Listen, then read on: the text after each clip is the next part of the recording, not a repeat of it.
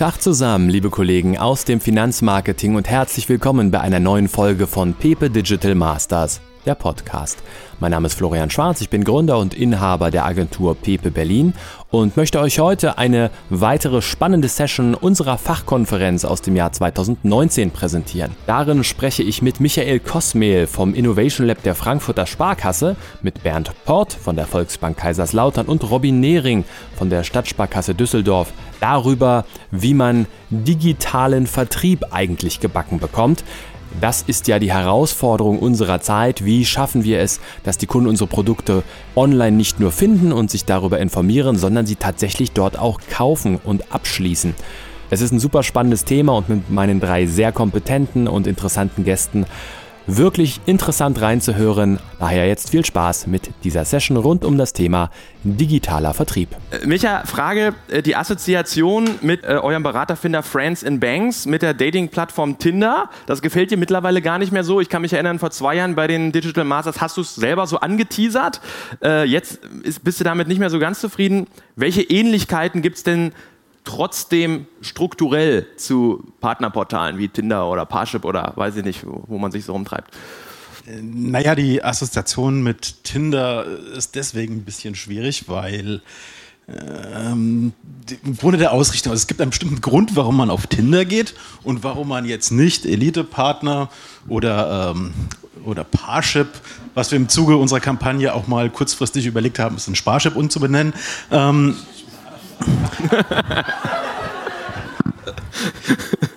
sondern es geht bei uns ganz klar darum, dass man Menschen mit ähnlichen Einstellungen, Interessen, Werten zueinander bringt. Und äh, ja, bei Tinder geht's.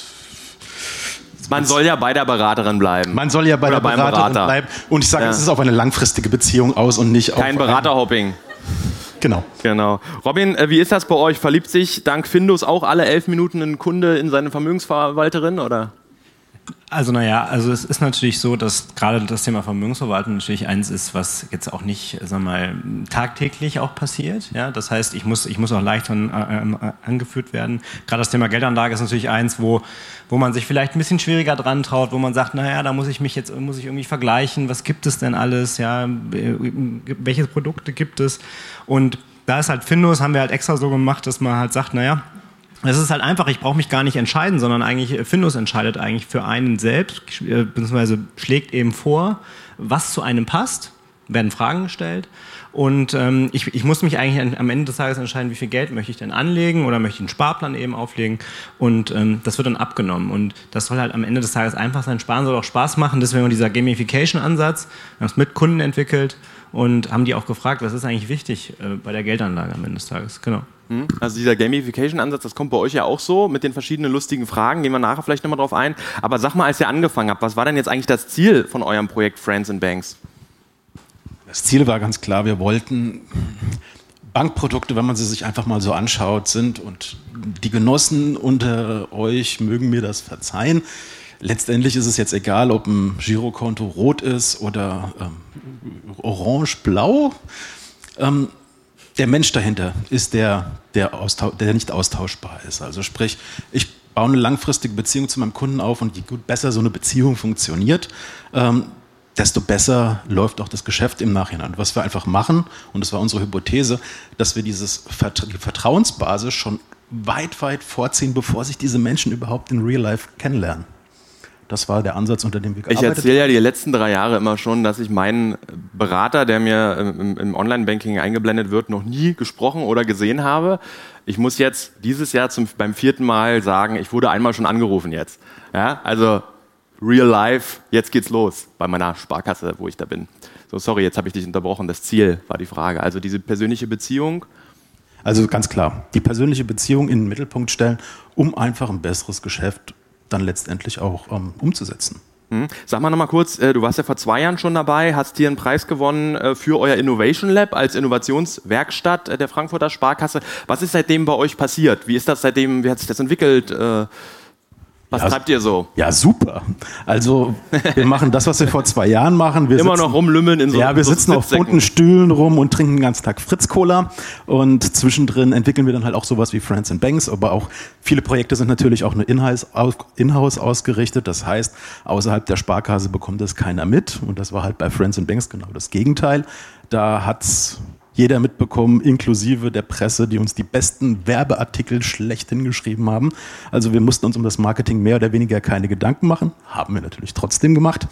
Ähm, und natürlich ist es dann halt wichtig, auch so, wenn etwas aus dem Innovation Lab kommt, das Ganze auch mit einer tollen Social Media Kampagne und da ist die Easy da hinten meine Kollegin für verantwortlich gewesen, die das hervorragend gemacht hat. Ähm, da haben wir einfach mal versucht, auch andere Wege zu gehen, auch ein bisschen provokant gehen. Alles dass sich das auch an diesem Produkt, was wir entwickelt haben, grob ausrichtet und wir halt einfach mal sagen, wir wollen Frankfurter Sparkasse einfach mal anders und innovativ sehen. Also letztendlich ist das jetzt unser, ich sag mal, unser erwachsenstes Baby von allen. Ähm, aber wir sind auch an vielen anderen Projekten dran, die halt noch nicht ganz so prominent ins Rampenlicht gerückt worden sind. Ja, ihr müsst ja jedes Jahr neu wieder hier aufschlagen können, von daher immer Step by Step. Zwei Jahre Rhythmus reicht. Okay, oh ja, okay. Bernd, ähm, warum müssen Banken denn eigene digitale Angebote ähm, entwickeln, um ihre Kunden zu erreichen? Also es gibt ja, gibt ja ganz viele unterschiedliche, wie wir heute schon gesehen, ganz viele unterschiedliche Ansätze in den Regionalbanken. Woher kommt das? Warum ist das wichtig? Ja gut, die Nachfrage ist da. Die digitalen Anbieter drängen ja massiv auf den Markt und wir als Regionalbank stehen ja dann vor der Herausforderung, das auch unseren Kunden anbieten zu können und Alternativen aufzeigen zu können. Und da sind wir halt sehr froh, dass wir das mit Wilhelm zum Beispiel schaffen konnten und frühzeitig in die Pilotgruppe mit aufgenommen werden konnten bei mhm. Wilhelm. Bei eurem Projekt geht es darum, den Kunden einen umfassenden Überblick über, über die Versicherung, seine Versicherung überhaupt erstmal zu bieten. Äh, vielleicht erzählst du noch mal so zwei, drei Sachen, wie das genau funktioniert, was da so dahinter steckt. Ja gut, wir stehen ja vor der Herausforderung immer mit der Regionalität oder aber auch mit der Exklusivität mit der RNV ähm, als Volksbank und haben da halt eine Alternative gesucht, wie wir halt das Versicherungsangebot erweitern können in dieser Phase. Und ähm, ja, Wilhelm greift ja auf einen Pool von 160 Anbietern zu. Das kann man, wie schon im Film gesagt, über die App, über die Homepage, Tablet alles äh, lösen, lädt seine aktuellen Versicherungsdaten, seine Versicherungen hoch, bekommt einen Vergleich geschickt, ähm, ob es gut, schlecht oder in Ordnung ist, beziehungsweise aus Sicht der Volksbank Kaiserslautern? Nein, aus Sicht der Kunden bekommt entsprechende Angebote angezeigt drei zur Auswahl und der Kunde entscheidet im Endeffekt, möchte ich wechseln? Wenn ja, welches Angebot sagt mir zu und trifft selbst eine Entscheidung. Wenn er das nicht webbasiert machen will, hat er immer noch die Möglichkeit, anzurufen und mit einem persönlichen Berater zu sprechen. Mhm. Wie sieht denn aus deiner Sicht das optimale Verhältnis zwischen Information, also so einem Transparenzgedanken, so funktioniert diese Versicherung XY, und dem vertrieblichen Ansatz aus in so einer App? Ja, das ist ein schmaler Grad, denn der vertriebliche Ansatz soll vorhanden sein, aber man muss auch aufpassen, dass man den Kunden im Endeffekt nicht zumüllt mit zu viel weiteren Angeboten, zu viel Werbung. Ähm, wir haben jetzt zum Beispiel heute der Felix Repple hier, der Ansprechpartner oder Geschäftsführer von Wilhelm, ähm, der vielleicht zum vertrieblichen Ansatz noch was Interessantes dazu beitragen kann. Hm, ja, sag mal, Felix. Bis an. Ich bin an, sehr gut. Ja, ähm, die Herausforderung für uns bei Wilhelm ist einfach, dass wir natürlich auf eine Kundengruppe zielen, die ähm, eigentlich mit dem klassischen Bankenvertrieb erstmal nichts zu tun haben will. Deswegen ist es ja auch eine gute Alternative für euch, genau solchen Kunden Wilhelm anzubieten.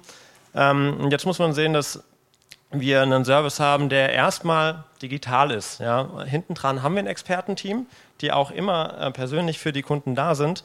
Ähm, wir wollen aber nicht aufdringlich werden. Das heißt, die Kunden entscheiden bei uns in der App selbst, ähm, wann sie etwas optimieren möchten, wann sie sagen, okay, ich habe ein Thema mit der Berufsunfähigkeitsversicherung. Ja, danke für den Hinweis, Wilhelm. Jetzt möchte ich mal ins Gespr Gespräch gehen. Das heißt, unser vertrieblicher Ansatz ist schon sehr defensiv. Eigentlich lassen wir immer den Kunden entscheiden, was er will. Ähm, und wenn der Kunde dann ein Beratungsgespräch haben will, ähm, bieten wir einen Beratungstermin an, machen, machen äh, eine telefonische Beratung in der Regel mit ihm ähm, stehen ihm aber auch immer per Messenger zur, zur Verfügung, wenn er einfach ähm, mal eine schnelle, kurze Frage hat. Und dann äh, kann so ein Abschluss einer Versicherung entweder bei Hausrat oder Haftpflicht auch voll digital durchlaufen oder wenn es eben schwieriger wird, Personenversicherungen, die schließt man in der Regel nicht so digital ab, die werden dann eher im persönlichen Vertrieb bei uns äh, durch unser Expertenteam abgeschlossen. Mhm. Wie ist das für euch äh, als Bank? Hast du ja gerade gesagt, ihr seid sonst exklusiv an die R&V gebunden. Jetzt kann ich ja über Wilhelm x-beliebige Versicherungen abschließen. Äh, hat das für euch auch eine monetäre Auswirkung? Wer kriegt die Provision dann auch von denen oder wie ist das Modell? Ja, eigentlich ein sehr attraktives Modell. Also wir treten ja als Tippgeber auf, nicht als Vermittler und bekommen eine sehr attraktive Provision dann von Wilhelm gezahlt, also Tippgeberprovision. Mhm, aber eine Kannibalisierung in dem Sinne findet nicht statt. Also hast du das Gefühl, die Leute schließen eher zusätzliches Zeug ab, was sie vorher noch nicht hatten, oder gehen die dann aus der R&V-Versicherung, die sie bei euch letztes Jahr abgeschlossen haben, weg und gehen dann irgendwo anders? Nein, diesen Trend kann man ganz klar nicht erkennen, dass sie bei der R&V weggehen. Ähm, unsere erste Zielgruppe war natürlich nicht unsere R&V-Kunden anzusprechen, offensiv an die R&V-Kunden dran zu gehen, sondern wirklich diese Kunden anzusprechen, die nicht bei der R&V sind, die bei uns überhaupt nicht versicherungstechnisch aufschlagen, die im Vorfeld direkt abloggen und sagen, na, hör mal auch damit, oder die auch schon digital unterwegs sind. Das war unsere Kernzielgruppe, die wir als erstes ansprechen wollten. Mhm. Robin, ähm, Findus basiert ja auf der Plattform Bivestor. Ähm, trotzdem habt ihr euch die Mühe gemacht, ähm, das komplett umzugestalten, auf einer eigenen Website zu präsentieren. Warum diese zusätzliche Arbeit? Also zunächst einmal haben wir uns natürlich, äh, muss man vielleicht ein bisschen ausholen. Also wir haben, wir haben so Mitte 2017 haben wir halt einen Trend gesehen im Markt, das Robo-Advisory, digitale Vermögensverwaltung, Fintechs, die auf den Markt kommen, die anscheinend eine Lücke besetzen, nämlich transparent und einfach Geldanlage zu ermöglichen in ja, ETF-Produkte. Ja. Wir haben natürlich auch bei uns gemerkt, dass die das Kunden immer mehr auch nachfragen. Ja. Gibt es ETF-Produkte, klassisch mal nicht vielleicht der DK-Sparplan oder vielleicht nicht der eigene Fonds, den der Hausfonds, den wir eben auflegen, sondern eben mal was anderes und ähm, haben uns dann entschieden, dass wir, also, also zu, zu, zu, dem Zeitpunkt gab es Bivesto so gerade in einem anderen Modell und äh, das haben wir uns angeschaut und haben aber gesagt, nee, la, also lass uns mal definieren, was ist uns denn wichtig bei dem Produkt. Und ganz wichtig war für uns, ähm, eben, eben, eben das Thema, dass wir eben selber, ähm, selber etwas haben, wo wir als Stadtsparkasse Düsseldorf auftreten, dass es eben nicht eine Vermittlung ist, also ähm, dass wir es weitergeben als einen Link und dass wir eben auch die Preisgestaltung machen können und dass wir eben auch dem, dementsprechend, äh, uns war wichtig, dass wir, dass wir etwas anbieten, was nicht nur online funktioniert, sondern eben multikanal und eben dann eben so eine Legitimation nicht nur in der App funktioniert, sondern eben auch beim Berater und ähm, haben das ausgeschrieben in einem strukturierten Verfahren. Wir hatten vier äh, Anbieter, darunter auch Bivestor. Ähm, am Ende, am Ende war das, haben, haben wir uns das Team in Frankfurt angeschaut. Das ist ein 20-köpfiges Team. Das ist ein, also Bivestor ist eine hundertprozentige Tochter der DK. Ähm, ist quasi ein Corporate Startup. Ähm, die, das Team hat uns super gefallen. Da waren eigentlich nur drei Deka-Leute, ja, äh, ehemalige Deka-Leute oder aus der Deka, ähm, und der Rest war halt Entwickler. Und das hat uns sehr, sehr gut gefallen. Und ähm, wir haben uns halt für Bivestor entschieden, ähm, weil auch das Produkt einfach noch nicht stand. Ähm, und ähm, genau, also wir haben uns für diesen Weg entschieden, haben auch ein anderes Pricing. Wenn man mal beide Sachen nebeneinander äh, stellt, dann kann man durchaus auch ja, Überschneidungspunkte sehen. Klar, wir haben, es ist eine Software-as-a-Service-Lösung. Wir nutzen Bivestor letztendlich als, ähm, ja, als Plattform. Aber die Produktausgestaltung ist halt anders. Ähm, wir können ab, ab 5000 Euro geht es bei uns erst los. Ähm, wir haben ein anderes Pricing, wir nehmen ein bisschen mehr. Äh, dafür ist aber auch ähm, insbesondere wichtig, dass wir eben der erste Ansprechpartner ist der Berater. Und ähm, auch das sehen wir alle Abschlüsse, die wir bis jetzt haben, 95 Prozent, kommen eben über den Berater und nicht über einen Online-Kanal. Und das passt wieder zu uns. Ähm, du hast es eben gesagt, Michael, äh, der Berater ist bei uns, beim Sparkassenkunde, ist halt der Berater schon, schon auch tief verankert. Wir haben festgestellt, 77 Prozent haben gesagt, sie möchten in einem Punkt bei einem Online-Abschluss von der Vermögensverwaltung möchten Sie mit einem Berater sprechen. Was uns natürlich ja auch Rückenwind gibt als Sparkasse, weil wir anscheinend was richtig machen. Äh, vielleicht passt das nicht für alle Kunden. Ja? So ein Online-Bankkunde werden wir wahrscheinlich äh, den werden wir, ja, vielleicht haben wir den auch schon verloren, aber ich glaube, wir haben eine andere Zielgruppe. Und äh, dieser Kontakt zum Berater, findet der dann wieder offline statt oder kann der über eure Plattform stattfinden? Nein, also es ist, es ist ein Multikanal, äh, Multikanal-Ansatz. Also ich kann, ich, wir, haben, wir, haben einen, wir haben einen Chat, den, der eingebunden ist, der läuft bei uns eben in die medialen Kanäle rein. Ähm, de, dementsprechend auch, wir haben, einen, wir haben eine Telefon-Hotline, aber ich kann auch zum Berater in die Filiale gehen. Mhm. So, das heißt, es ist tatsächlich ein Multikanal-Ansatz, so wie wir es auch bei anderen Produkten haben einzig, und das war uns sehr wichtig, der Abschluss ist komplett äh, papierlos möglich. Also ich muss nicht mit einem Ordner nach Hause laufen. Das ist gerade bei Wertpapier-Themen äh, ja durchaus so. Wir kriegen 40 Dokumente eingestellt ins, ins, Postfach. Und ganz ehrlich, das guckt sich eh keiner an. Ja? So, und das war uns wichtig, dass wir das eben auch einfacher und, und schneller auch abwickeln können. Mhm. Das heißt, ähm, wenn ich dich richtig verstehe, was jetzt die Abschlussstrecke angeht, habt ihr eigentlich schon diesen Ropo-Effekt, wo Leute äh, sich online informieren und dann offline abschließen. Also die sitzen dann bei euch in der Filiale, ich sag mal mit dem Tablet in der Hand und dann klicken die sich da durch und dann jetzt Klick oder, oder wie muss ich mir das vorstellen? Also genau so, ähm, sowohl als auch. Also wir haben unterschiedliche Kunden eben auch, unterschiedliche Personen eben auch definiert, die wir, wo wir gesagt haben, na, es gibt einen Kunde, der kommt halt rein in, in, zum Berater und sagt, ich möchte Geld anlegen. Aber ich möchte was haben, was nicht so teuer ist und Fonds sind irgendwie total doof, weil äh, ich habe Aus, Ausgabeaufschlag, habe ich gehört, gibt's da, will ich alles nicht. Dass man dem Kunden das dann aktiv anbietet. Vielleicht geht der auch gar nicht mehr aus der Filiale raus. Wir haben eine Persona definiert, das ist Peter. Peter ist 50 Peter hat zwei Kinder, ähm, hat eine, hat, äh, geht in die Filiale, hat dieses Gespräch und sagt dann in der Filiale, das muss ich mir noch mal überlegen. Geht dann nach Hause und dann ist, also er überlegt, seine Frau überlegt natürlich für ihn und entscheidet auch für ihn, ja, oder entscheidet für die Familie. Und ähm, in dem Moment kann ich aber den Abschluss auch zu Hause machen.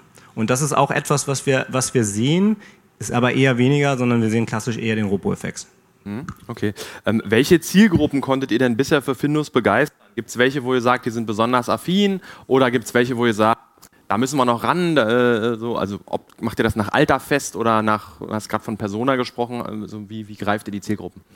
Also erstmal, wenn man, so jetzt drauf guckt, wir sind jetzt ein Jahr dabei und ähm, was ganz spannend ist, äh, ja, die, der Durchschnittskunde, den wir bei einer Sparkasse haben, den haben wir auch bei Findus. Das heißt, der hat einen Altersdurchschnitt von 49, ja, ähm, der ist der ist eben, äh, der ist eben eher auch ein, der ist ein Filialkunde. Ähm, und ähm, wenn man mal so guckt, das ist ja eher so, also wenn man auch so bei Fintechs mal guckt, hat man als erstes im Kopf so, ja, das ist ja nur für Digital Natives, für junge Kunden, ja, die unter 30 sind. Aber ähm, ich glaube, da, da müssen wir uns nochmal überlegen, wie wir da rankommen, weil das natürlich auch ein Thema ist, weil wenn ich jetzt, wenn ich jetzt unter 30 bin, 25 bin und gerade vielleicht fertig bin mit meinem Studium und vielleicht auch den ersten Job habe, dass ich dann halt gucke, dass ich jetzt halt dann Vermögen auch aufbaue langsam durch sukzessive Sparen. Da müssen wir nochmal ran. Oder sind wir gerade dran, da sind wir auch am überlegen, was wir da gerade tun. Ähm, aber ansonsten ist es eigentlich klassisch die Kundengruppe, die wir eben im Gro haben und ähm, das ist eben auch dieser, dieser Durchschnittskunde eben, den wir da haben, komplett durch die Bank. Mhm. Genau. Michael, ihr beobachtet im Innovation Lab ja auch Entwicklungen der Branche, auch anderer Branchen, wie Apps und digitale Angebote sich in den nächsten Jahren entwickeln werden. Ich sage mal, rein funktional ist der, der Ansatz, ich sage jetzt mal trotzdem, sich seinen Berater zu tindern, klar. Also wie, wie, das funktional funktioniert, macht Sinn. Siehst du ganz allgemein auch andere ähm, handwerkliche Möglichkeiten oder funktionale Möglichkeiten für andere Produktkategorien, bei euch ist, steht ja noch kein Produkt dahinter, aber vielleicht habt ihr ja was im Hinterkopf, wo man sagt, ja, Modell Tinder ist super für persönliche Bindung, Modell ist gut für Geldanlage oder äh, Versicherung oder so. Also habt ihr da, hast du so Ideen oder hast du, hast du was gesehen, wo du sagst, spannend? Willst du mir jetzt eine Beratungsdienstleistung verkaufen? Habe ich das richtig? Nee. Nein, ähm, andersrum dachte ich. Ja, so andersrum. Okay, dann haben, wir beobachten natürlich den Markt und es gibt natürlich immer wieder Technologien oder auch, ich sag mal, Formen der Kundeninteraktion, wo man sich auch überlegt, kann das sich für das ein oder andere Produkt auch eher leisten und nicht eher leisten. Also wenn wir jetzt zum Beispiel mal Findus nehmen als Online-Strecke oder Bivestor, wie es ja für die anderen Sparkassen ist, dann könnte man vielleicht solche Mechanismen auch verwenden, um diese Online-Kunden schon im Vorfeld dafür zu identifizieren. Ähm, vielleicht auch auf der Basis von Friends Banks, die Frage ist viel eher, eignet sich Friends and Banks eigentlich nur für die Sparkassen? Und da haben wir schon gesehen, wir haben zum Beispiel von der Textilbranche Anfragen bekommen, ob die hier nicht so eine Friends and Banks Lösung auch für die Textilbranche stricken können, dass so jeder seinen Schneider bekommt, den er, ähm, der besonders gut zu ihm passt, den besonders gut einschätzen kann. Mhm. Also äh, im Zuge dieses Projekts haben wir eher gesehen, dass es genau andersrum ist, dass andere sagen, können wir das nicht auch für was anderes nutzen? Ich finde den, den, den Einwand gerade ganz interessant, weil wir das heute früher auch schon bei der Mehrakademie gemerkt haben haben, ähm, dass immer mehr Institute auch darauf gehen, ihr Geschäftsmodell, ihr klassisches Kerngeschäftsmodell so ein bisschen zu verlassen und mal zu luschern, was können wir auch für unsere Firmenkunden tun, was können wir für andere Branchen tun, wie kann das, was ich jetzt funktional selbst geschaffen habe, vielleicht in meiner Region, für meine Firmenkunden oder einfach meinetwegen auch bundesweit für wen anders irgendwie sinnvoll sein und sozusagen sich so von seiner sicheren Insel so ein bisschen runterzutrauen und auch wieder proaktiver auf den Markt zu gehen. Das wollte ich nur mal so als Kommentar und Beobachtung mit, äh, mit reingeben. Robin, ähm, Ihr setzt ja mit Findus auf einen, auch auf einen spielerischen Ansatz, auch wenn das Thema an sich eher trocken ist. Ähm, erzähl uns mal vielleicht Modell Gamification, wie funktioniert das? Brauche ich immer für alles, wo ich drauf drücke, juhu, drei Sternchen? Oder also wie belohnst du? Ist ja eigentlich der Sinn äh, der Sache, wie belohnst du den Kunden für das, was er tut? Also wenn man sich mal so den, es gibt ja, gibt ja gerade bei der ja, ganz trocken Risikoeinschätzung, die ich ja mache, letztendlich im Hintergrund, äh, da muss ich eben gewisse Fragen stellen. Die sind erstmal, wenn man so guckt, sehr, sehr trocken. Ja, das heißt, ich muss irgendwie 29 Fragen stellen, die muss ich halt nach, nach dem Wertpapierhandelsgesetz muss ich die stellen. Das heißt, da komme ich mal nicht drum rum, die kann ich vielleicht noch ein bisschen modifizieren, aber so. Dann haben wir uns mal angeguckt, naja, diese 29 Fragen hintereinander durchzuklicken und immer zu sagen, naja, wie schätze ich mich jetzt ein? Das ist halt erstmal sehr langweilig und wenn ich dann irgendwie so eine, gerade in der Online-Strecke bin und habe dann irgendwie eins von 29 da stehen, dann habe ich jetzt mal als Kunde erstmal eher keine Lust mehr.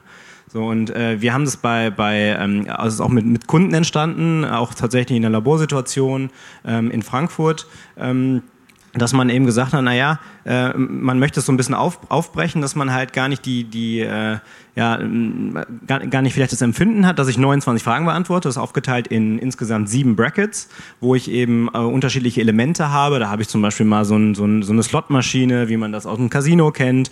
Da habe ich zum Beispiel, finde ich immer ganz schön, äh, da, da ist die Frage nach dem äh, Haushaltseinkommen äh, oder nach freiem Haushaltseinkommen. Das ist dann so eine, so eine Welle, die so schwappt. Ja, da ist, wenn ich, je höher die Welle ist, desto mehr habe ich übrig. Eigentlich müsste vielleicht auch umgekehrt sein, habe ich immer gesagt, weil je, je, je weniger ich habe, desto mehr steht mir das Wasser bis zum Hals, so in die Richtung. Aber ich, ich glaube, also am Ende geht es halt darum, dass man, dass man, äh, wenn man einsteigt, und das merkt man relativ schnell, wenn man mal Findus durchklickt, dass, ähm, dass man so nach dem, nach dem zweiten Bracket halt auch sich fragt, als Kunde auch fragt, na, was kommt denn jetzt? Was kommt denn jetzt für ein Element? Und am Ende ist es nicht dieses, äh, dieses Bepunkten, sondern am Ende ist es auch eine, ich bin relativ schnell durch, ich habe nicht das Gefühl, dass ich irgendwie eine halbe Stunde jetzt Frage beantworten äh, muss, sondern dass ich eben nach fünf, sechs, sieben Minuten auch tatsächlich zum Ergebnis komme und dann aber auch komplett fertig bin. So, das ist so der Ansatz. Das haben wir viel auch mit Kunden verprobt, wie das Wording sein soll und so weiter. Mhm. Genau. Bernd, wir haben gerade von Felix gehört, dass äh, es für den Kunden immer die Möglichkeit gibt, auch eine menschliche Interaktion innerhalb der App ähm, zu starten sozusagen.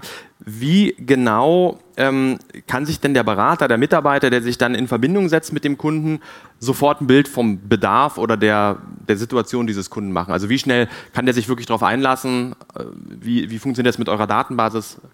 Ja gut, er hatte die Möglichkeit, im Vorfeld schon seine ganzen Unterlagen hochzuladen. Der Berater kann dann praktisch auf die Kundenakte zugreifen, kann sich einen Überblick verschaffen oder dann im persönlichen Gespräch den, ja, über die Bedarfe zu sprechen. Und der Felix hat vorhin nochmal eine Ausführung dazu gemacht. Also wir haben, wir haben ein ähm, komplett live äh, Frontend, Backend System, wo wir einfach alles, was der Kunde im Frontend macht, sofort auch im Backend bei den Beratern sehen. Das heißt, ähm, sollte ich mal in die Situation kommen, wo wirklich eine Lücke erkennbar ist und wo ich nicht aus dem Backend rauslesen kann, was äh, hat der Kunde mir denn vorher erzählt, kann ich äh, bei uns im Prinzip sogar im Telefongespräch mit dem Kunden gemeinsam auf die, ähm, in die Web einsteigen, in die App einsteigen oder auf die Website einsteigen und mit ihm im Zweifel mal einen Bedarfscheck gemeinsam online durchführen. Das heißt, ich habe da die komplett hybride äh, sozusagen Kommunikation äh, ist möglich. Ich kann alles kombinieren zwischen online und offline und ähm, kann mich dahingehend immer perfekt auf den Kunden einstellen. Mhm. Jetzt habt ihr ja quasi in dem Fall die Beratung ausgelagert, sage ich mal. Ja. Klassisches Beratungsgespräch bei euch in der Bank, auch zum Thema Versicherung, bietet natürlich immer das Potenzial, auch andere Themen zu erkennen. Ach, guck mal, die wollen dem nächsten Haus bauen oder äh, die Frau hat noch gar keine Altersvorsorge oder frag mich irgendwie sowas. Ne? Ähm, wie wie ähm, gibt's also gibt's Vertriebsansätze aktuell schon, wo sozusagen Themen aus Wilhelm auch zu euch zurückgespielt werden? Ist das vielleicht zukünftig mal von Interesse, dass euch diese Beobachtungen, die ein echter Berater aus Fleisch und Blut macht, nicht verloren gehen? Ja, von Interesse natürlich, 100 Prozent brauchen wir das zurück in irgendeiner Art und Weise. Aktuell ist es noch kein Thema, aber zukünftig sollen diese Ergebnisse schon zurückgespiegelt werden. Mhm. Ähm, Micha, äh, wie findet man denn raus, auf was die Kunden wirklich Wert legen? Ähm, warum zum Beispiel fragt ihr nach dem Lieblingsurlaubsziel? Ähm, die Fragen haben eine gewisse Choreografie. Also es gibt ein paar Fragen, die gehen so ein bisschen sehr, sehr stark ins Detail. Also zum Beispiel so eine Frage, ähm, was ist für dich, was ist für dich besonders wichtig im Leben? Und da kommen solche Themen wie Sicherheit, wie Familie, ähm, wie Unabhängigkeit, also wo wirklich auch ein Kunde sehr, sehr stark dann die Hosen runterlässt. Ähm, das Ganze dient dazu, solche Fragen nach dem Urlaub, um das Ganze einfach ein bisschen aufzulockern. Es geht zu einem gewissen Teil in den Algorithmus mit rein, um das Matching zu verbessern. Aber solche sehr, sehr lockeren Fragen sind eigentlich in erster Linie dafür da, ähm, um halt auch mal den Kunden auch ein bisschen bei der Stange zu halten, ihn nicht zu sehr aus seiner Komfortzone zu halten, um äh, zu locken, ähm, um dort, wo wir ihn aus der Komfortzone locken wollen, eine höhere Bereitschaft zu haben, dass er da auch rausgeht. Äh, bis auf eine Stelle, wir fragen auch, was gefällt dir an Frankfurt? Also so ein bisschen Lokalität reingebracht. Und da gibt es dann natürlich solche Antworten wie Eintracht Frankfurt. Wer es nicht kennt, grüne Soße, hervorragend zum Essen. Ähm, schmeckt echt gut. Und wenn ich mir so den Zungenschlag anhöre, sollten Sie das kennen. Ähm, und natürlich auch die wichtige Frage, Frankfurt, Pendlerstadt, ist eine mögliche Antwort, was gefällt mir an Frankfurt, wenn ich abends wieder rausfahre. Ähm, weil ganz, ganz viele unserer Kunden sind einfach keine Frankfurter, die sich auch wirklich gegen ein Leben in Frankfurt entschieden haben.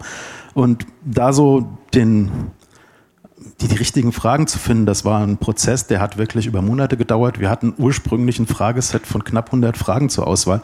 Das haben wir immer weiter zusammengedampft, immer wieder mit Kundenfeedback, auch zumindest oder auch einfach rauszufinden, wie viele Fragen muss ich stellen? Ist der Kunde bereit, mehr als drei Fragen zu beantworten, um überhaupt dabei zu bleiben? Oder fühlt er sich nach... nach Fragen sind es jetzt? Es sind jetzt neun plus die Frage, ähm, wo möchtest du suchen? Also sprich, möchtest du deine Suche auf einen bestimmten Ortsteil eingrenzen oder möchtest du in ganz Frankfurt suchen? Mhm. Ähm, wie könnt ihr denn eigentlich gewährleisten, dass der Kunde dann auch wirklich seinen gematchten Berater bekommt und von dem betreut wird? Ich könnte mir jetzt einfach mal vorstellen, dass ja, bestimmte Leute, die sehr, meiner Einschätzung oder Annahme, die sehr mainstreamig unterwegs sind, ähm, die dann besonders viele Matches bekommen, weil sie halt alle irgendwie auf irgendeinen aktuellen Popstar stehen und alle gerne irgendwie nach Mallorca fliegen und was weiß ich was. Also habt ihr irgendeine Art Auslastungsstopp, äh, dass du sagst, oh, Patrick Müller wurde schon irgendwie 50 Mal gematcht, den nehmen wir jetzt mal raus oder so? Oder dass da kein, keine Schieflage entsteht? Oder? Naja, also ehrlich gesagt, das ist ein vollkommenes Luxusproblem. Also wenn der, wie heißt der Patrick Müller, 50 Matches bekommt, dann wird er halt zu unserem Mitarbeiter des Monats an dem Fall. Ähm, aber sagen wir so, es ist ja letztendlich, ist es ja nicht der einzige Kanal, wie bei der Frankfurter Sparkasse ein Kunden seinen Berater findet, dann ist das immer, ich sag mal, ein ganz normaler Orientierungsprozess in der Fälle, dass, dass man sagt, okay, Patrick Müller hat jetzt echt viel Matches gehabt. Wenn jetzt einer ganz normal zur Tür reingewackelt bekommt und möchte eine Beratung haben, dann schaut man, dass es mal einen anderen Kollegen gibt. Also natürlich gibt's ähm, Berater und Beraterinnen, die halt lieber gewählt werden, auch, die sich dann vielleicht auch auf dem Profilfoto und Profiltext ein bisschen mm, ein bisschen mainstreamiger gegeben haben. Aber andererseits, wenn sich auch einer ein bisschen freakig gegeben hat, also wir haben auch die Freaks unter unseren Kunden und es ist doch toll, dass die genau ihren Freak-Berater finden können. Und der eine oder die andere hat sich ja auch ein bisschen aufreizend präsentiert. Ich mich ja nicht ganz. Äh, aber gut, das ist ja ein Wettbewerb. Ne? Sag mal, ähm, stellt, st äh, stellt äh, Friends in Banks äh, ein Online-Matching für eine Offline-Beratung dar? Ähm, oder kann ich meinen Berater dann tatsächlich auch über alle digitalen Kanäle erreichen? Also ich kriege jetzt Patrick Müller, kann ich dem direkt eine WhatsApp schicken oder muss ich dann trotzdem in Filiale so und so gehen oder kann ich den nur anrufen? Also wie ist, wie ist hinten ran die Digitalität? Ja, ein großes Problem an der ganzen Stelle. Also wir, wir, haben bei dem ganzen Thema digital und einige Kolleginnen und Kollegen haben sich ein bisschen aufreizender präsentiert, was wir halt vermeiden würden, was für uns eine absolute Katastrophe gewesen wäre, wenn dieses Tool dafür genutzt werden würde, dass sich irgend so ein Bock die Nase an der Scheibe von unserer Filiale platt drückt, weil er weiß, da ist genau die Kollegin. Also wir haben so ein bisschen Schutzmechanismen eingebaut, ähm, die an der einen oder anderen Stelle so ein bisschen die User Experience leider ein bisschen beschränken. Deswegen haben wir gesagt, okay, du hast einen Berater gematcht, jetzt kannst du gleich mit dem im WhatsApp-Chat gehen. Das war uns ein bisschen, da hatten wir ein bisschen Angst vor der eigenen Courage und gesagt, okay, wir möchten die Mitarbeiter in erster Linie schützen. Was passiert? Der Kunde gibt halt seine Kommunikationsdaten, entweder eine Telefonnummer oder eine E-Mail-Adresse, wagt sich damit für uns ausreichend aus der Deckung und dann geht das einfach an die Filiale per Mail und mit, dem, mit der Maßgabe bitte sich so schnell wie möglich mit dem Kunden in Verbindung setzen. Wenn das dann per WhatsApp geschehen sollte, dann ist das halt so. Ähm, wobei wir insgesamt in der Frankfurter Sparkasse noch keine WhatsApp-Kommunikation offiziell haben. Ja, hätte ja auch sein können per E-Mail oder frag mich was, ja, also, aber das mal einfach mal. Also letztendlich findet, findet relativ unmittelbar ein Kontakt statt. Das gewährleisten wir über organisatorische Maßnahmen, aber nicht über digitale Maßnahmen. Hm. Ähm, ein bisschen Tinder mit Anstandsdame dann. Ja, so ein kleiner, kleiner Stopper noch dazwischen. Sag mal, ähm, wenn. Ja, wir sind ja nicht Tinder. Jetzt wird es ja auch Berater geben, die, nicht, die sich nicht in dem Tool präsentieren. Wenige. Ne? Ach wirklich, ja? Also weil ich höre, wenn ich so unterwegs bin, sagen Leute, ja, wir haben ja schon Schwierigkeiten, dass unsere Mitarbeiter ihr Bild freigeben fürs Online-Banking und so weiter. Das würde mich jetzt auch mal interessieren. Wie habt ihr die denn, wie habt ihr die denn äh, motiviert sozusagen, sich da zu präsentieren? Also es, das war eine der Herausforderungen überhaupt bei dem ganzen Prozess, weil wir haben auch dieses Online-Banking-Beraterbild, wie alle Kollegen bei der Sparkasse und wahrscheinlich haben sie es bei der Volksbank genauso. Ähm, da haben wir eine gruselige Teilnahmequote. Also echt, da ist kaum jemand vertreten. Ähm, aber weil wir es halt so machen wie immer. Wir schreiben, okay, Berater, hier eine Mail, mach mal. Und der sagt so, oh, was passiert mit meinem Bild? Aber ich soll das jetzt machen und ich weiß nicht. Und so sind wir halt genau nicht vorgegangen. Wir haben uns wirklich viel Zeit genommen, dass wir auf alle Filialen aus dem Team rausgefahren sind, geworben haben, wofür wir was wir machen wollen, wo wir die Berater schützen wollen und haben auch den Kollegen vor Ort die Möglichkeit gegeben zu sagen, was sind da eure Bedenken und die dann noch in den Prozess einfließen können. Also wir haben nicht erst das Produkt fertig entwickelt und gesagt, genau das müsst ihr jetzt machen, sondern wir haben das Produkt ähm, schon in der ganzen, früh, ganzen frühen Phase mit den Mitarbeitern kollidieren lassen und konnten dann halt noch ein bisschen was ändern, wie zum Beispiel diesen Kommunikationsprozess nach dem Match. Und dadurch haben sich die Kollegen extrem wertgeschätzt gefühlt was letztendlich bei 220 berechtigten Teilnehmern, äh, teilnehmenden Beratern möglich gewesen wäre. Von diesen 220 haben wir am Schluss 186 mit in die Anwendung übernommen, weil wir einfach auf deren Bedürfnisse einfach mal Rücksicht genommen haben. Ist mal ein guter Tipp, wenn man sowas macht. Mhm. Bernd, ähm, Du hast ja vorhin gesagt, dass ihr die App vor allem einsetzt, um Leute anzusprechen, die eben nicht das klassische RV-Geschäft äh, bei euch abgeschlossen haben. Die Frage ist jetzt rein neben der technischen Umsetzung äh, von so einer App, wie führt ihr die User denn an die App oder an das Thema Versicherung überhaupt heran? Also die müssen ja auch erstmal wissen, dass es das Ding gibt, dass sie es runterladen wollen, dass es mit euch zu tun hat. Wie funktioniert da die Schnittstelle?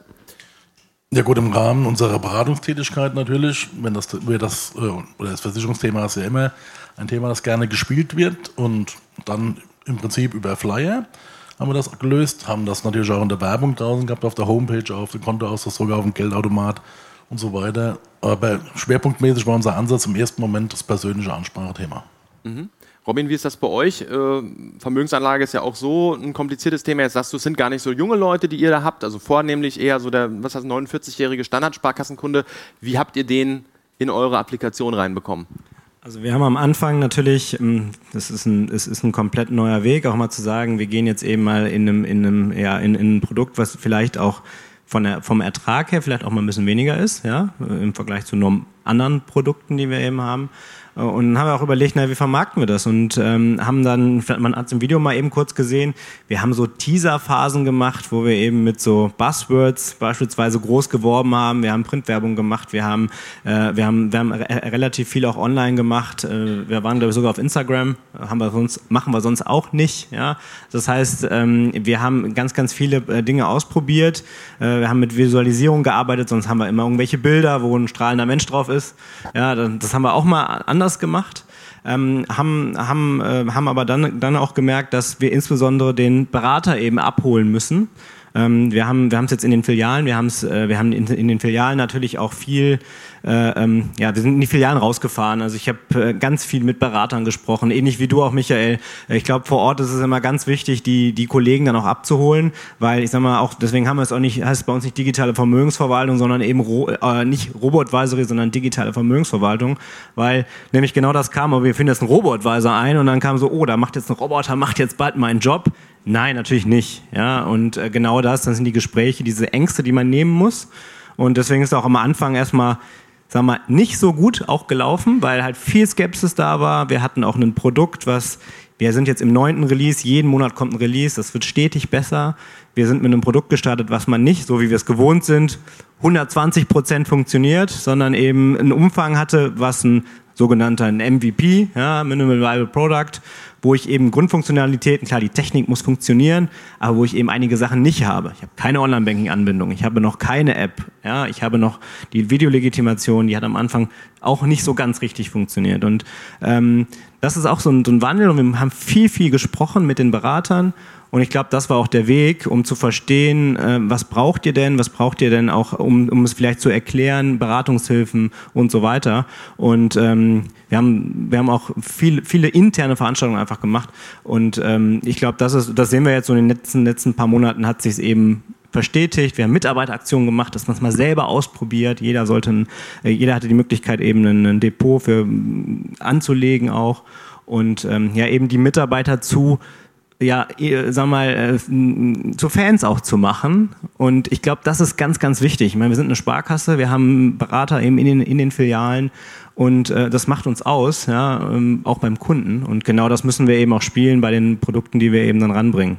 So, und da ist ja der Kanal, den er jetzt, den, den die Frankfurter Sparkasse geht, ist ja einer davor, um den richtigen zu finden. Mhm. Ja? Bernd, äh, aber Frage auch an euch anderen zwei. Ähm, jetzt habt ihr euch also für ein losgelöstes, separates Online-Tool entschieden, in dem Fall eine App. Ähm, was müsste denn passieren? Wie müsste sich denn eure eigene Website, Bankenwebseite ändern, damit ihr zukünftig ähm, solche, ich sag mal, externen Angebote besser bei euch selbst integrieren könnt? Damit man jetzt nicht 17 Nebenschauplätze schafft, noch für Immobilien und noch für Vermögen und noch für den Berater finden und ne, dass man, also deshalb Frage an alle, aber zuerst an dich, wie, wie sollte sich das denn in Zukunft, wie, wie ließe sich das denn in Zukunft besser verzahnen? Ja, das ist eine gute Frage, denn ich glaube, es werden ja halt ziemlich viele komplexe Themen gespielt. Ja. Ähm,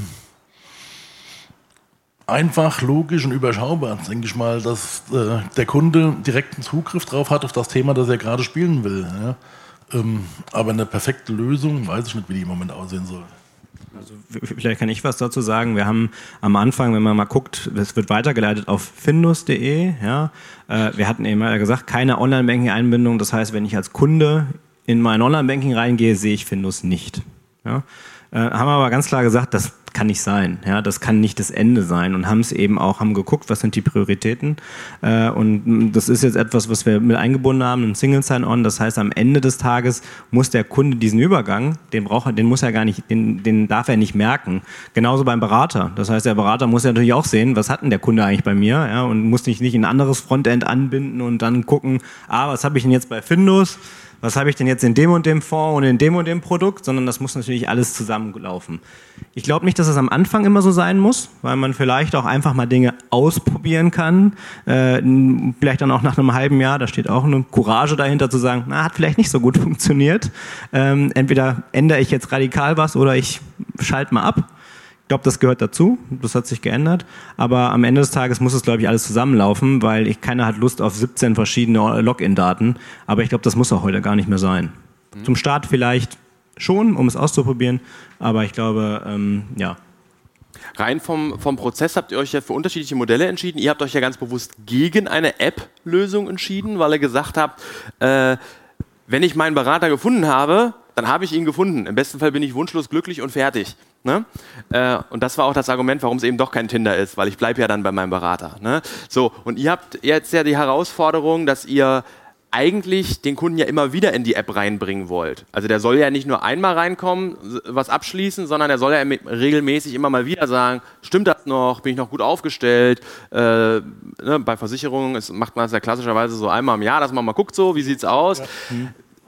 Kommt drauf an, würde ich jetzt sagen. Kommt drauf an, ja. Also, also, was mich jetzt interessieren würde, weil das auch für viele andere Online-Angebote und eure Kampagnen ja wahrscheinlich auch relevant ist, wie, wie langfristig plant ihr da? Ne? Also, jetzt weiß ich, ich habe den Kunden einmal mit einer Kampagne oder wie auch immer sozusagen in die App reingebracht. Vielleicht hat er auch sich eine, einen neuen Versicherungsvertrag geholt oder was auch immer wie kriege ich den da immer wieder rein? Ne? Und wie kann ich irgendwie mit den Daten, jetzt war er da, hat irgendwas gemacht, wie kann ich den irgendwie wieder individueller ansprechen oder zu einer Regelmäßigkeit verführen, äh, die ihr zum Glück nicht braucht. Aber ihr habt, wenn ihr den, wenn er einmal drin war, ist er ist ja gut, dann übernimmt quasi der Berater den Job der Regelmäßigkeit. Naja, also äh, wir verfolgen damit ja auch wir, es geht ja bei uns wirklich nicht nur darum, den einen Berater zu finden. Damit sind wir zufrieden, wir haben da eine Quote, das ist okay. Aber letztendlich sollen die Leute losgehen, sollen zeigen, hier guck mal bei der Frankfurter Sparkasse, Friends and Banks, das den Leuten zeigen. Und da ist es natürlich wichtig, wie du gesagt hattest, keine App zu machen. Die Hürden für eine Nutzung so niedrig wie möglich. Also eine ganz niedrigschwellige ähm, Einstiegsmöglichkeit, sodass das auch viral geht und wir haben ja zum Beispiel ein Begleitvideo auch zu Friends and Banks gemacht. Das ist auf YouTube. Das hat eine drei, das hat eine Viertelmillion Klicks. Also ähm, es geht auch darum, da auch einfach mal zu zeigen, die Frankfurter Sparkasse oder Sparkasse an sich probiert auch mal was Neues aus. Und ähm, deswegen war es da wichtig, ein ganz niedrigschwelliges Angebot zu schaffen. Und das ist, glaube ich, immer wichtig für eine Kampagne. Ob es jetzt ein Single Sign-On ist bei einer Sache, wo man immer wiedererkennt, ist es natürlich wichtig. Ähm, aber wie gesagt, dass, dass, dass der Kunde da keine Hürden hat und sieht, ich komme da nicht rein und das ist zu viel Aufwand und ich muss da nochmal eine extra Schleife drehen und ich muss mich nochmal legitimieren mit einer Videolegitimation. Und das kennen Sie ja alle, so eine Videolegitimation ist so maximal ätzend. Ähm, Absolut, ja. Und, ähm, aber wir müssen den Kunden trotzdem, wie bei euch mit Findus, einmal reinlocken, dass er da zumindest einmal durchgeht. Und da finde ich es halt total cool, wie bei euch, dass man sagen kann, ich kann halt die Legitimation auch vor Ort machen. Das ist für den Kunden wesentlich angenehmer und unser Bivestor und euer Findus hat halt auch wirklich sehr, sehr unterschiedliche Nutzungszahlen. Ich spreche mal trotzdem, ich komme nochmal zu meiner äh, Frage äh, zurück. Also ich finde das schon sehr spannend. Wie kriege ich die Leute immer wieder zur Produktnutzung? Gerade wenn ich das Geld ausgebe, die Investitionen mache in eine App, äh, das ist ja jetzt auch kein Pappenstiel, will ich ja auch, dass die Kunden sich da regelmäßig drin bewegen. Ne? Also für uns auf jeden Fall sehr wichtig, dass Nachhaltigkeit drin ist. Das soll nicht nur ein One-Shot sein, sondern der Kunde soll nachhaltig auch seinen Beratungsbedarf bedecken können. Aber hier ist auch Wilhelm in der Verpflichtung, dann im Endeffekt diesen Beratungsbedarf anzubieten oder zu erkennen und dann den Kunden entsprechend wiederzuspiegeln. Da kann der Felix bestimmt auch noch was dazu sagen. Mache ich gerne. Also das Ding, was du angesprochen hast, ähm, ist ja, ja, wir haben die Verpflichtung, den Kunden einmal pro Jahr sozusagen zu seiner Versicherungssituation zu beraten. Das kannst du, wenn du die Daten nicht nutzt, sehr plump machen, einfach sagen, einmal pro Jahr gibt es einen Termin. So sind wir nicht drauf. Ähm, wir wissen ja sehr viel über den Kunden und seine Verträge. Das heißt, wir wissen, wann ein Ablaufdatum eines Vertrages ist und wann ein Vertragswechsel möglich wäre. Das heißt, man kann ähm, zu dem günstigsten Zeitpunkt, ja, irgendwie so knapp vor drei Monate vor äh, Kündigungsende, kannst du auch mal bewusst diesen Vertrag checken, den Kunden einen relevanten Push-Message geben, sagen, wir sehen Optimierungspotenzial und geh noch mal kurz in unsere Bedarfsstrecke, damit wir wissen, ob alles noch stimmt, ja, und dann können wir ihm sofort ein Angebot machen. Das heißt, die Kunst ist es, ähm, weil Versicherung ist nicht sexy, das will keiner, ja. Ähm, die Kunst ist es einfach zu den relevantesten Zeitpunkten die relevanten Infos rauszugeben an den Kunden. Und wir haben seine Handynummer, wir können ihn immer anpushen, ähm, damit er dann auf einmal einen Mehrwert kriegt von Wilhelm. Ja? Und auf einmal sagt, oh cool, ja super, ich kann meinen Vertrag jetzt optimieren. Äh, hätte ich nicht dran gedacht, wahrscheinlich hätte ich auch die Kündigungsfrist vergessen, ja. Aber wir machen das dann alles für ihn. Ich lasse mich nachher auch mal anpushen, aber nicht von Wilhelm. Ähm, Vielleicht noch, vielleicht noch eine Ergänzung. Also wir haben ja ein bisschen anderes Produkt als, als, ähm, als, eine, als eine Versicherung, wo ich eben vielleicht auch jährlich wechsle. Äh, bei einer Vermögensverwaltung, die ist ja eher so, dass ich eben eher in, für längerfristig, also wenn ich sage über zehn Jahre, ist eigentlich ideal für eine Vermögensverwaltung. Ja? Ähm, so und ähm, dass man, dass man aber, also wir haben, wir, wir, haben, wir haben zum Beispiel ein monatliches Newsletter, was rausgeht, wo die Neuerungen, weil wir jeden Monat ein Release haben, die Neuerungen erklärt werden, was passiert gerade am Markt, wie ist die Entwicklung gewesen, aber so, dass man es auch versteht. Ja? Also dass man auch nicht, nicht sich erstmal sowas durchlesen muss und dann mal irgendwelche Marktdaten, sondern halt auch in der Sprache, die halt auch verständlich ist. Ich glaube, das ist gar nicht so einfach. Ähm, wir haben zum Beispiel mit der App, die haben wir erst seit einem Monat. Ähm, das ist eigentlich nur ein Container, den wir um eine Seite gebaut haben, weil wir festgestellt haben, naja, am Ende des Tages, äh, wenn der, der Kunde muss ja erstmal draufkommen, und da bin ich bei Michael, ich glaube, es ist am einfachsten, das zu machen mit den geringsten Hürden und eine App runterzuladen und das da dann zu machen, ganz ehrlich, das macht auch keiner. Wenige. Und die, die es machen, äh, gut, das ist halt ein Weg mehr. Und ich glaube, deswegen haben wir auch erst später dann auch erst die App eingeführt, die war prioritätsmäßig erstmal weiter hinten. Bisschen schlagen wir ja einen Bogen ähm, zu unserer ersten Session, wo es auch um Content Marketing ging. Ne? Nur, dass wir das jetzt hier mit Vertriebsdaten verknüpfen können. Also, wenn ich dich richtig verstehe, Felix, zu gucken, nicht nur sagen, mit der großen Gießkanne alle Kunden gleichzeitig beglücken, sondern ähm, wann ist der richtige Zeitpunkt, für bestimmte, also in eurem Fall sogar auf, dem, auf individueller Nutzerebene, aber ich sage mal, es würde für uns ja schon wahrscheinlich reichen, zumindest für Teilzielgruppen, die richtigen Zeitpunkte rauszufinden, ähm, sie anzusprechen, mit unterschiedlichen Stories, vielleicht unterschiedlichem Content, diese Teilzielgruppen anders anzusprechen, ähm, mit unterschiedlichen Beratern, die dahinter stehen, sie vielleicht besser äh, anzusprechen. Also man merkt schon sehr, sehr viel Individualisierung, sehr viel Personalisierung, die dahinter steht, wofür ich natürlich Daten brauche. Ne? Und bei euch wird das durch diese neuen Fragen werden diese, die wichtigsten Daten sozusagen abgegriffen. Bei euren Produkten ist es natürlich komplexer. Ja, da muss, da muss ich Verträge hochladen, da muss ich mein Verhalten, äh, mein, mein ganzes Finanzverhalten sozusagen einmal offenbaren und, und, und irgendwie meine Ansprüche. Aber die Daten, die braucht man erstmal. Ne? Also, und ich glaube, mein Gefühl ist, dass wir ganz oft im, im, im, Finanzmarketing noch zu wenig mit den Daten arbeiten, die wir überhaupt haben. Ne? Also, wenn ich Newsletter rausschicke, dann sage ich vielleicht, ja, die wurden von so und so viel Prozent der Kunden geöffnet. Aber von welchen der Kunden wurden die denn geöffnet? Ne? Habe ich da Teilzielgruppen, die interessanter sind? Vom Alter her, vom was auch immer. Ne? Da werden zu selten die Verknüpfungen gemacht, die, die, man, die man machen kann, weil man sie eigentlich hat, die Daten. Ne? Also vielleicht noch mal an, an der Stelle das Thema Individualität, äh, das ist ja angesprochen. Wir haben, wir haben das Thema, man kann am Ende, kann man eben sein Portfolio, kann man zwischen sechs Themen wählen, kann man drei von sechs Themen kann man wählen. Nachhaltigkeit, Wasser jetzt ganz neu, äh, Digital Lifestyle, Industrie 4.0. Ähm, und das ist ganz spannend. Knapp 75, 80 Prozent wählen mindestens ein Thema. Äh, und, auch, und, und sind, glaube ich, 60 Prozent, die zwei oder drei Themen wählen. Äh, und das zeigt halt, dass ich eigentlich irgendwie doch eine Individualisierung möchte. Und da ist es genau richtig. Du musst natürlich dann gucken, wenn du sagst, okay, da, steht jetzt, äh, da hat jetzt jemand Nachhaltigkeit gewählt, dann kann ich den auch anders ansprechen. Ne? Ich muss es aber auch nutzen und ähm, mich auch trauen, es zu nutzen. Ja, und auch Wege zu finden, trotz DSGVO und Co. Ja. Mhm. Das heißt ja vielleicht für Kampagnen, ich sag mal auch Mailing-Kampagnen oder, oder ähm, andere klassische Online-Marketing-Kampagnen, dass ich vielleicht auch manchmal Wege finden muss, die gar nicht im ersten Schritt aufs Produkt fokussiert sind, ne? was genau. hast du für Versicherung oder so, sondern eben wirklich mal, was bist du eigentlich für ein Typ? So, bist du ein nachhaltiger Typ? Äh, bist du ein, bist du ein Action-Liebhaber? Bist du ein Sportler oder so? Um dich überhaupt mal so grob einsortieren zu können, um mit den Daten dann weiterzuarbeiten und das dann auf die Produkte zu matchen. Ne? Interessant ist ja, wenn man eigentlich das, was man bei Michael bekommt als Info, dann natürlich weiter nutzt äh, in der Kundenbeziehung und ob man dann eben Wilhelm beim Versicherung hat oder eben Findus, was digitale Vermögensverwaltung ist oder eben bei einem Online-Kredit, ich sollte das wissen vom Kunden. Ich sollte es auch nutzen und erheben auch. Ne? Mhm. Ja, das ist mir jetzt relativ peinlich, weil genau das machen wir, Klammer auf, noch, Klammer zu, nicht. ähm, weil wir wollten erstmal, wie gesagt, starten, nehmen die Kunden das überhaupt an.